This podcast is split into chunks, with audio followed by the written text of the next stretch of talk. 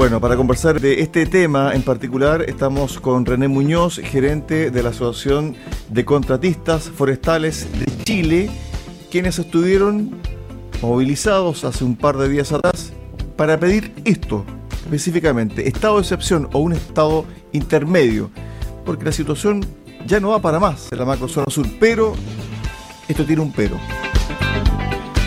¿Por qué se dejó afuera a la región de los ríos, y la región de los lagos, que también han sufrido esta violencia de grupos subversivos. ¿Qué tal René? Muy buenas tardes, bienvenido acá haciendo Ciudad de Radio Saco. Hola Cristian, buenas tardes, muchas gracias por la invitación. Bueno, se dio lo que ustedes estaban solicitando hace un par de días atrás, el estado de excepción, de emergencia, en la macrozona sur, específicamente en algunas zonas rojas del Biobío y la Araucanía, pero quedaron con un, con un gusto a poco finalmente, René. Bueno, así es porque cuando eh, partió esta negociación, producto de las movilizaciones que tuvimos aquí en, el Biobío, en la Araucanía y también en los ríos, eh, se eh, acordó que lo que venía, que no se sabía si era un estado de excepción, un estado intermedio o como le dicen hoy día, un estado acotado, era para la macrozona sur. ¿ah? Y, claro, se, se decretó ayer y se dejó fuera a la eh, región de los ríos y a la región de los lagos. Por eso que nosotros hoy día eh, hicimos una declaración pública en la que eh, estimábamos que los acuerdos firmados no se pueden desconocer.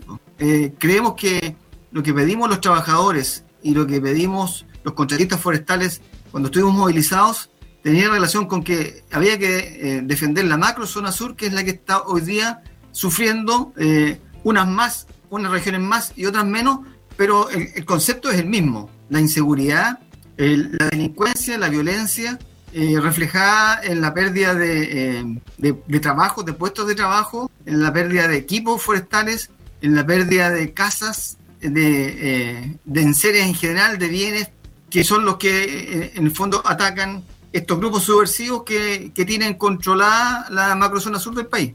Ahora bien, con respecto a la forma de ejercer este estado de excepción. ¿Crees tú que el gobierno se dio por una parte? Porque en el fondo el estado de excepción, cuando se aplica de manera tal cual está dentro de la actual constitución, tiene amplias facultades desde el punto de vista de resguardo, etcétera. Pero esto de acotar solamente algunos puntos, especialmente rutas y caminos, ¿lo deja satisfecho o creen que se debe aplicar en su totalidad el estado de excepción? Mira, nosotros somos partidarios de hace rato de que incluso en el gobierno anterior, porque también el gobierno anterior fue un estado de excepción así medio light, ¿ah? como, que, como que sí, como que no. Nosotros creemos que hoy día eh, el Estado, que es el que tiene el poder de la fuerza, tiene que aplicarla porque el conflicto está tan extendido, que, que la verdad es que esto ya es casi una epidemia, porque eh, tiene mezclado todo. O sea, porque no solo se quema, aquí se destruye el trabajo, la inversión, sino que también se mezcla con drogas, con tráfico de armas, con avigeato, con receptación de vehículos. O sea, tienes eh, el, lo top en términos de delincuencia y de delincuentes eh, eh, abocados a este, a este oficio, podríamos decirlo, como, como el descontrol es tan grande, nosotros creemos que tienen que haber soluciones también grandes. Lamentablemente se optó por un, estado de excepción acotado, que claro, que con un, RUF, que es un reglamento de uso de la fuerza, eh, de, que se le aplica a las Fuerzas Armadas, que finalmente eh, ellas reaccionan únicamente cuando son agredidas. Y aquí vamos a ver cómo funciona. O sea, nosotros creemos que es, es un paso. O sea, uno no puede ser aquí también tan crítico. Creemos que es un paso pero que, es insuficiente porque eh, las Fuerzas Armadas no van con muchas atribuciones y segundo, se dejaron fuera en las zonas de la región de, los ríos y de los lagos que hoy día están con un problema emergente. Yo te quiero decir, por ejemplo, que en los últimos cuatro años en la región de los ríos ha habido 14 atentados y en la región de los lagos ha habido 9 atentados. O sea, están, son regiones que están partiendo. Ah, eh, en el caso de los lagos, está las, eh, en Fresia tenemos atentados en Porranque, en Río Negro, en San Juan de, la Costa. Eh, son cuatro, cuatro eh, comunas afectadas, pero ya un poquito más cerca de la Araucanía tenemos la región de los ríos que tiene La Unión afectada, seis comunas, Valdivia, Mafia, Blanco, Manguicuí, San José. O sea, en la medida que tú te vas acercando al norte de la macrozona sur, el conflicto va aumentando y, y, la, y los atentados son mayores. Entonces, ustedes que están allá en el sur están un poquito aislados, pero también tienen el efecto de esto. Y no tenemos duda, Cristian, de que si eh, se aplica el estado de excepción aquí, la violencia se va a eh, desplazar hacia el sur. Porque esto es lo mismo que cuando tú pones veneno en tu casa, los ratones se van a la casa al lado. ¿ah? Eh, entonces es, es fácil suponer que va a ser así. Esperamos que no. Esperamos que esto funcione. Pero la realidad a lo mejor nos va a decir otra cosa. René, ustedes dieron a conocer una estadística desde el punto de vista de los atentados incendiarios desde el 2014 a la fecha. Y en el mes de abril, aquí la gráfica no, no, no la puedo ver muy bien, pero son 17 aparentemente atentados en el mes de abril y llevamos 5 en mayo de 2022, en comparación con los 6 del mes de abril del 2021. No, sí, e, eso es cierto. Bueno, ahí cometimos un pequeño error. Nosotros somos, estamos partiendo con nuestras redes y claro, eh, eh, eh, pusimos un, una tabla en gráfico que son pequeños, que no se nota mucho, pero tú te diste cuenta al tiro que en el mes de abril de este año ha sido el mes más violento de los últimos 8 a 9 años que llevamos en esto. Así es. 17 atentados. Hoy día nosotros llevamos 6. Entonces, eh, estamos teniendo, mira, nuestro promedio son 3,9 a 4 atentados todos los meses desde el año 2014. O sea, eso es para que ustedes y los auditores cuantifiquen lo que esto significa. Cuatro atentados todos los meses, un atentado a la semana. Entonces, cuando ya llegamos con, vamos con 17, el gobierno recién reacciona y dice, no, esta cuestión no puede ser, algo tenemos que hacer, empiezan a conversar, a negociar, finalmente, eh, producto de las movilizaciones nuestras, se decreta esto, pero, pero queremos dejar claro que, no estamos conformes, es un paso, pero creemos que, se debiera haber eh, decretado para toda la macrozona sur porque el conflicto es de tal envergadura que, el gobierno tiene que gobernar para todos los habitantes de este país. O sea, no solamente para su ideología, y aquí queremos ser bien críticos, ¿ah? cuando uno pone la ideología por delante en vez del desarrollo y el bien común del país, está errado y en eso se ha equivocado este gobierno. Yo creo que eh, un gobierno no puede pensar en gobernar para una, ideología, sino que hay que gobernar para todos los habitantes. Y si hoy día se está produciendo un gran problema en el sur, tiene que venir la solución. El Estado tiene el poder de la fuerza, tiene el monopolio de la fuerza y tiene que aplicarla. Estamos con René Muñoz, gerente de la Asociación de Contratistas Forestales de Chile. René, ¿te ha sorprendido desde el punto de vista del cambio que ha tenido el gobierno en 180 grados desde el punto de vista de cómo enfrentar esto? Porque en un principio se decía, el gobierno no está por el estado de excepción, vamos a encontrar un punto intermedio.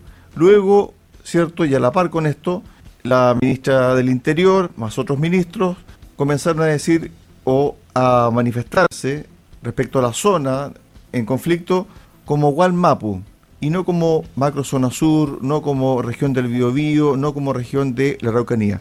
Tuvo que venir una reacción de Argentina diciendo, momentito, el Gualmapu significa todo, hasta Buenos Aires, por favor pongamos paño frío. Se sacó ese concepto del léxico diario de los ministros de Estado. Y luego comenzó esta presión por parte de ustedes y también de otros gremios, de que se instale en la zona un estado de excepción. Al principio, muy reazo el gobierno. Luego se presentó esta propuesta que finalmente se desechó porque no tenía ni los votos de los propios partidos oficialistas y tampoco de la oposición. Y ahora aparece este estado de excepción. ¿Cómo tú ves esto desde el punto de vista del manejo del gobierno en relación a la violencia? Bueno, lo que pasa es que, este gobierno utilizó la violencia como bandera de lucha eh, en, el, gobierno anterior. Entonces, para ellos es muy difícil sacarse eh, esa tenía eh, y hoy día, con los hechos, que en la práctica es distinto, tomar decisiones respecto de sus adherentes y, simpatizantes. Entonces, yo creo que se le, reventó en la cara el problema, porque el, el, problema, como te dije antes, es de, tan, de tal envergadura la dimensión y la escala es tan grande que, aquí se está generando un movimiento eh, social eh, con características de, eh, o sea, yo no quiero nombrarla, pero aquí hay, hay, graves problemas de, convivencia social que uno no quisiera que esto terminara en la autotutela o, la defensa o en la defensa propia, porque ya está, como te dije, adquiriendo caracteres de, de pandemia y eso es muy complicado. Entonces el gobierno tiene que utilizar las herramientas que tiene, porque de lo contrario esto se va a escapar de las manos. Si no, uno, si, hay que ver las noticias no para eh, eh, ver lo que está ocurriendo en Santiago. Hoy día aquí en Concepción unos estudiantes tenían tomado un camino ahí ah, protestando por algo eh, sin que les pase nada. O sea, el desorden está llegando a todos los estratos de la sociedad y ahí ya son palabras mayores porque la revuelta se está originando y uno sabe cómo esto comienza, pero tampoco eh, no sabe cómo termina. René, a ver, ustedes han dicho de que Héctor Yaitul o la CAM les ha declarado la guerra. Sí. ¿Crees que el gobierno actuó tibiamente con Yaitul? Sin duda. Pero si no hay país en el mundo en que eh, una persona eh, que dirige una asociación ilícita que comunique de manera pública el sabotaje eh, a, las forestales, a las hidroeléctricas, que propugne la lucha armada, que llame al levantamiento del pueblo mapuche. O sea, si eso no es eh, en el fondo eh, una, persona que está que, llamando al desorden público y que tiene que ser juzgada por sus palabras, yo no sé, yo no conozco país del mundo en que eso no se haga. Aquí no se hace. Ah, y aquí tenemos autoridades que son eh, livianas. Nosotros en algún momento eh, en el gobierno anterior la llamamos eh, cobardes, porque el, aquí lo que, se, lo, que se, lo que se tiene que buscar es el, el, control. O sea, no, puede haber tanto desorden en todos lados sin que la autoridad no se haga presente y que no use las herramientas que constitucionalmente la establece para poder llamar al orden, a la tranquilidad. Si aquí lo único que tenemos que hacer es trabajar para eh, producir y lograr el desarrollo y el crecimiento de nuestro país, de nuestras familias, de nuestros trabajadores. O sea, eh, yo creo que el foco eh, que está tomando hoy día el presidente Boris lo está, lo está llevando a como, a como esperamos que sea, a un presidente para todos los chilenos, porque si le va bien a él, le va a ir bien al país. René. Nosotros queremos que le vaya mal a nuestro país. René, disculpa, a ver, desde el punto de vista de la seguridad, no solamente para la macrozona sur, sino que también para gran parte de Concepción hacia el sur, tiene que ver con que el gobierno, este gobierno y el Estado con sus fuerzas de orden y seguridad vayan en busca del cabecilla de esta entidad terrorista que es la CAM. Tiene que ver entonces con una decisión de carácter político, policial y de Estado, diciendo, ¿sabe qué? Esto se acaba de una vez yendo por Héctor Yaitul, ¿usted cree que eso va a ocurrir en un mediano plazo? Porque en el fondo, si la CAM nuevamente vuelve con este tipo de declaraciones, con este líder que no quiere diálogo, en algún momento el Estado, el Estado en su conjunto va a tener que decir, ¿sabe qué? Se dieron todas las oportunidades de diálogo, es momento de actuar y vamos por Héctor Yaitul. ¿Debería el Estado de Chile ir en busca de Héctor Yaitul de manera definitiva? Sin duda, pero yo no sé si las autoridades políticas actuales tengan la voluntad política para hacerlo. Te tengo también que eh, decir que el, la CAM no es el único eh, movimiento terrorista o asociación ilícita que hay en la zona. ¿ah? Hay cinco grupos eh, terroristas que se adjudican los atentados, por lo menos a los, a, los equipos de los contratistas forestales.